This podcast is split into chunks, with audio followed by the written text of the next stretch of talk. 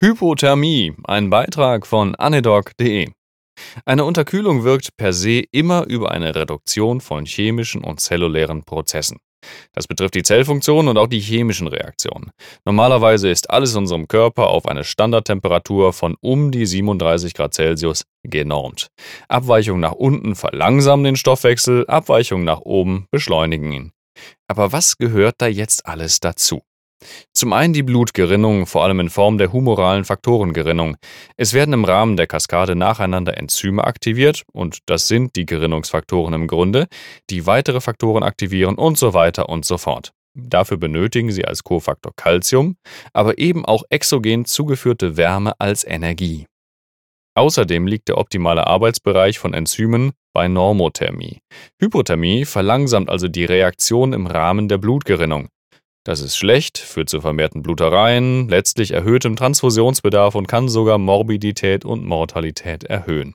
Das kommt uns sicher auch schon aus der Leitlinie Polytrauma bekannt vor mit der letalen Trias. Azidose, Hypothermie und folgend Koagulopathie.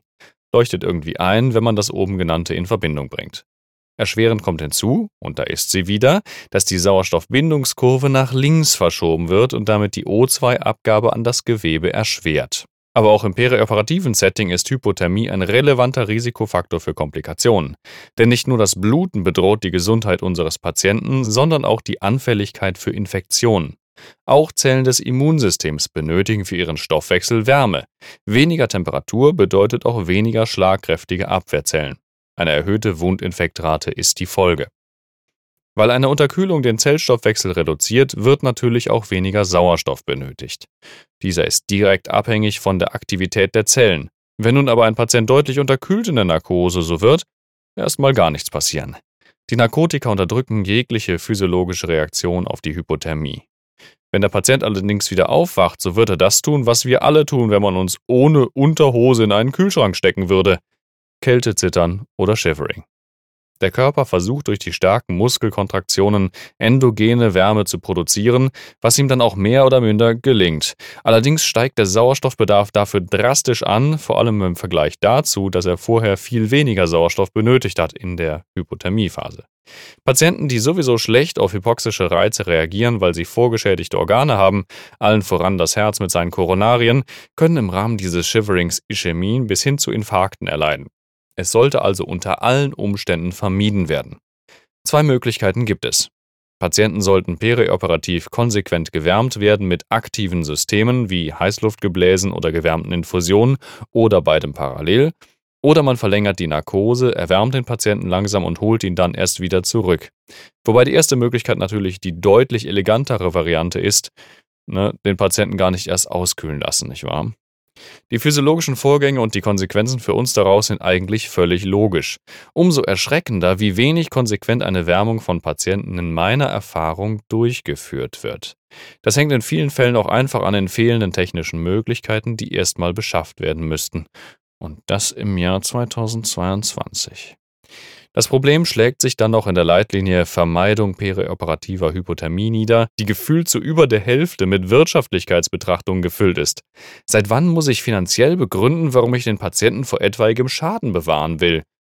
Ich kann nur an alle Kollegen appellieren, konsequent zu wärmen, Temperatur zu messen und korrekt möglichst zentral, pragmatisch zum Beispiel mit einer ösophagealen Sonde und im Zweifel stunk bei ihrem Arbeitgeber zu machen, wenn keine Möglichkeiten einer vernünftigen Wärmung vorhanden sind. Direkt verbunden mit der geringeren Stoffwechselaktivität, das sind etwa 6 bis 7 Prozent Reduktion pro Grad Celsius, aber eine eher hyperbolische als eine lineare Abhängigkeit, allgemein und dem folgend geringeren Sauerstoffverbrauch und Bedarf sind weitere Punkte. Zum einen Patienten im Rahmen von Ertrinkungsunfällen. Meistens handelt es sich um ein trockenes Ertrinken, bei dem die Stimmritze schnell einen Krampf bekommt, das passiert vor allem im Salzwasser, und der Patient de facto erstickt mit Hypoxie. Dazu muss man wissen, dass ein Mensch im Wasser bei normalen Schwimmbad- oder Meerestemperaturen unglaublich schnell auskühlt. Diese Hypothermie reduziert seinen Sauerstoffbedarf durch einen reduzierten Metabolismus in einer Situation, wo er hypoxisch wird, weil er ja absäuft weil er ja ertrinkt. Wie praktisch. Daher kommt auch das gute alte Nobody's dead until warm and dead. Wir erinnern uns weiterhin, dass die Hypoxie auch noch eine reversible Ursache für einen Herz-Kreislauf-Stillstand ist. Die Sequenz ist ja bekanntermaßen Hypoxie, Bradykardie, Asystolie. Wenn wir nun wieder Sauerstoff zuführen, haben wir eine gute Chance, auch wieder einen Kreislauf zu bekommen. Weiterhin auch noch ein gutes neurologisches Outcome, weil die Hypoxie cerebroprotektiv wirkt. Immerhin etwas. Eine sehr sinnvolle Kombination übrigens. Jetzt muss man den Patienten nur noch früh genug finden. Aber eine initiale Asystolie, die sonst mit einem schlechten Outcome vergesellschaftet ist, ist kein Kriterium, an dieser Stelle frühzeitig mit der Reanimation aufzuhören. Übrigens ist ein Zeichen für eine tiefe Hypoxie unter 32 Grad Celsius Kerntemperatur die sogenannte Osborne-Welle, die sogenannte J-Welle, die sich bei Wiedererwärmung vollständig zurückbildet.